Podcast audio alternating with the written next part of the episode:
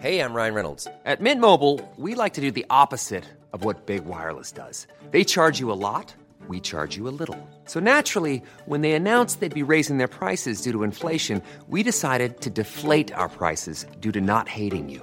That's right. We're cutting the price of Mint Unlimited from $30 a month to just $15 a month. Give it a try at mintmobile.com slash switch. $45 upfront for three months plus taxes and fees. Promo rate for new customers for limited time. Unlimited more than 40 gigabytes per month. Slows. Full terms at mintmobile.com. Swear.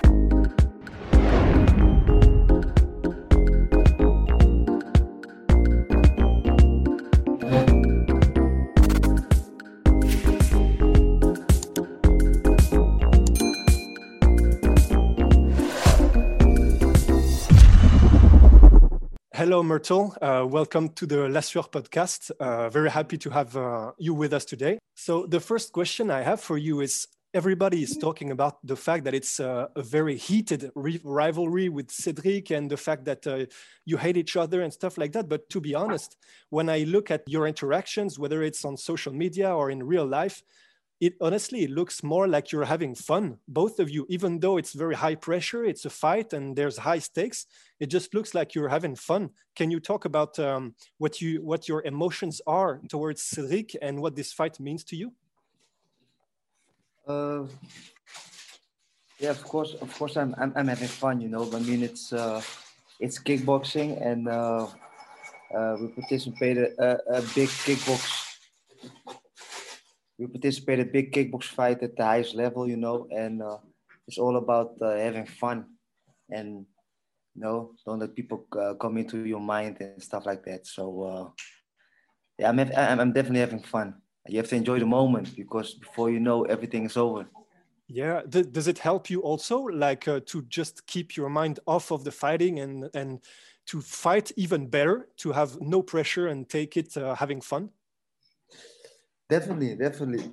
I have my focus on one thing, and that is um, taking the belt back and on him and all the things around, you know, the media and and everything around is just um yeah how you say it it's just it's there but it, it isn't important you know yeah the most important thing is is is um you being the best version of yourself and showing it in the ring would you say that um, Cedric is your biggest rival?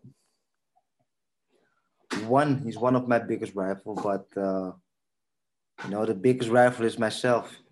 you know, so uh, he's one of my biggest rival, but the biggest is my is myself because uh, you know if I'm I have to be better than I was yesterday. You know, it's important that you always be the better version of yourself. And is it something that you you feel you can still um, get better at, even even though physically maybe uh, it's gonna go a little harder because uh, because you're 34? But can you feel that you're still getting better every day? To be honest, um, age is just a number.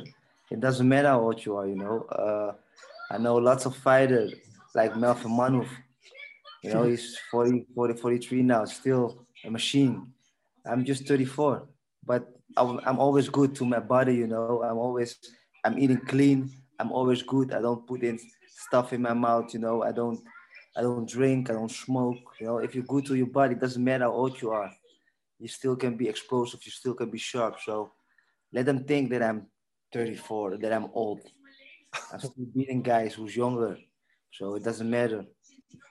And uh, when you when we look at Cedric, his style seems that it has changed. Uh, like the last years, he went from someone that's very light on his feet and to someone that's looking for the KO and uh, maybe like trying to be more strong on his base.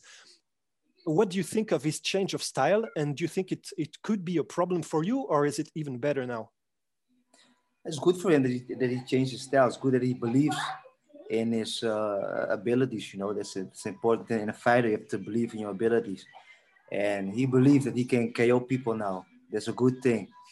Uh, do I believe that he can KO me? I don't think so. I am. Uh, I've trained a lot, you know, and and and I've met um, more dangerous guys, you know. So uh, it's just something you have to see. You have to see some kind of pattern, you know. And I see a kind of pattern, a pattern you have.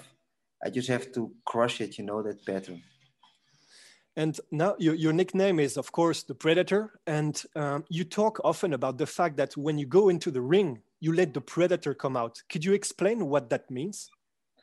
Yeah, that means I'm gonna, you know, I'm gonna hunt. The predator is a hunter. He's a predator. He just hunt at hunts at people.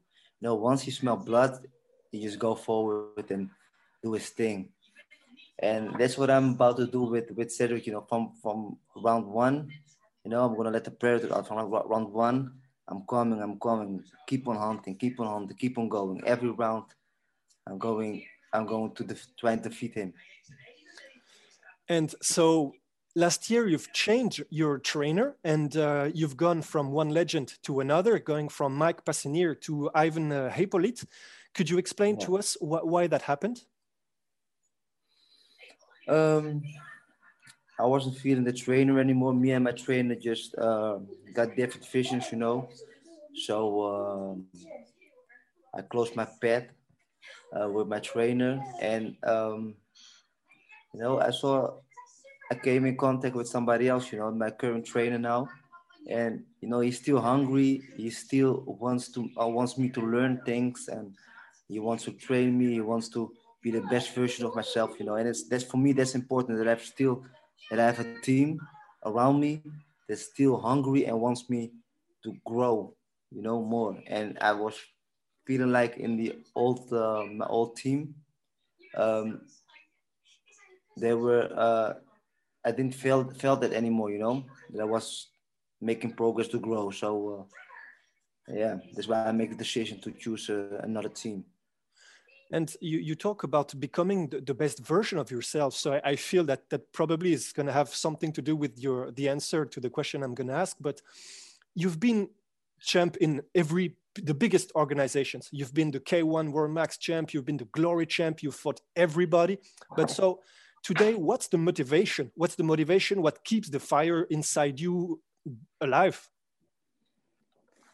uh what keeps the fire inside me alive i think uh my kids you know my kids and what's keep the fire inside me alive now it's it's it's, it's just some guy who's being cocky uh he, he's, he's, he's calling out other fighters, you know, that they are not good, that you know he's the best, and yeah, he's not being nice to to to fighters who did their best, you know. So um, yeah, I think it's uh, it's walking around his shoes. Do you think trash talk, the trash talk of Cedric Doumbé, is even going too far, or it's just something that you don't like generally? No, it's good. It's good. You have to do it, you know. If you feel you have to do it, you have to do it. You have to be yourself, you know. But I think sometimes he's going a little bit too far, you know. I think sometimes he's being too cocky. And um, you know, he's flying a little bit now, he's being too cocky. And you just have to shoot him out of the air. Boom. Get him back on. That's important. Sometimes the fighter needs that. That's important. Mm.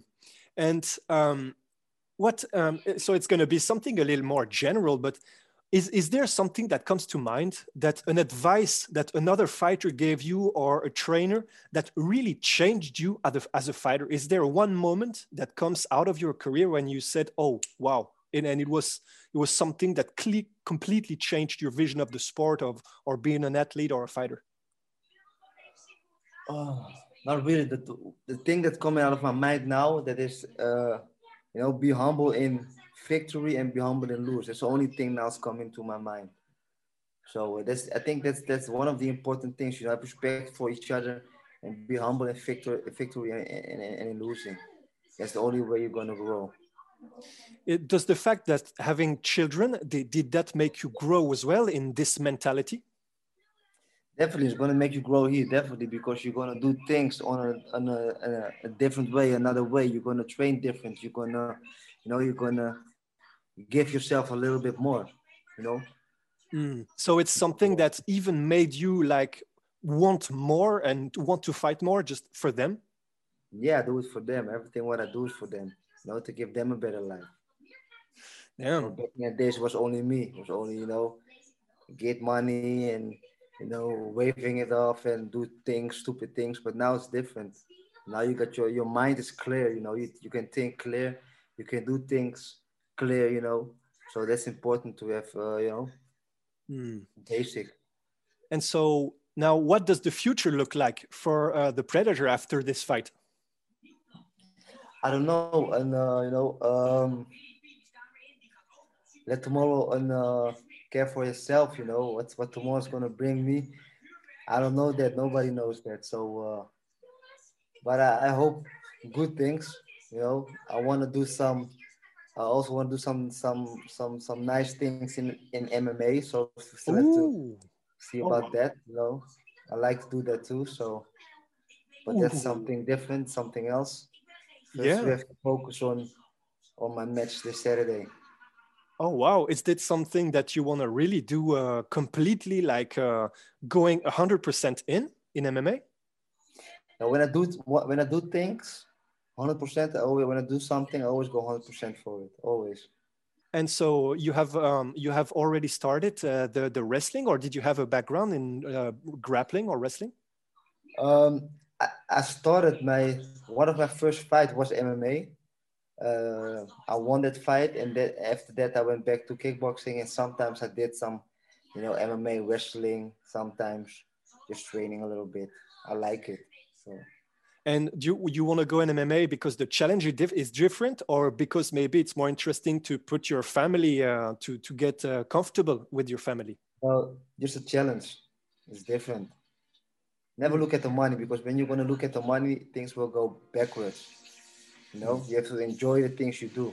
It's just like working, you have to enjoy to go to your work. If you don't enjoy to go to your work, you don't like it, you'll never get uh, the satisfaction, you know. So Yeah. Well, and to end um, this interview, if you had to, in three words, describe uh, what you're going to do on uh, the January 30 against Cedric Doumbé, what would those three words be?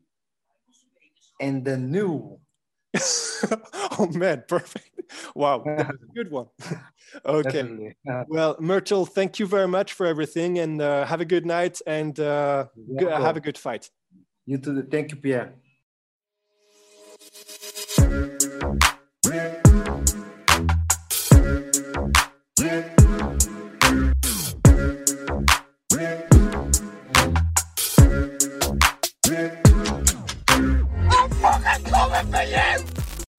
Et voilà, c'est la fin de votre épisode du podcast La Sueur. Si ça vous a plu, n'hésitez pas à nous mettre les 5 étoiles sur Apple Podcast ou sur Spotify. Vous pouvez aussi nous laisser un petit commentaire, ça nous aidera beaucoup.